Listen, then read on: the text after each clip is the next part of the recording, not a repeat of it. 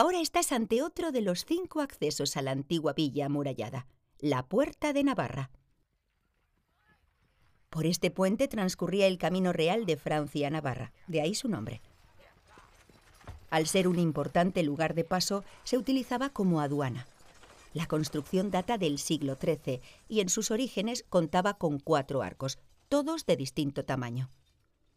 En el siglo XVIII se añade un quinto vano, el más próximo al convento de Santa Clara. Tal vez, al pasar por el puente, hayas visto a jóvenes en bateles y te preguntes cómo es posible que se pueda practicar remo en el río. Pues bien, tiene su explicación.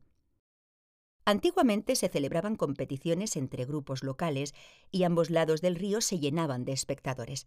Ahora el Club TAC, cuya sede está debajo del tinglado, cuenta con más de 100 jóvenes y es el único club de interior que compite en la Liga de Traineras en el mar Cantábrico.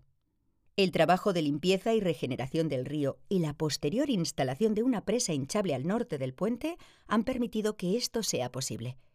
Al día de hoy, además del remo, se pueden realizar actividades acuáticas como la piragua o el paddle surf.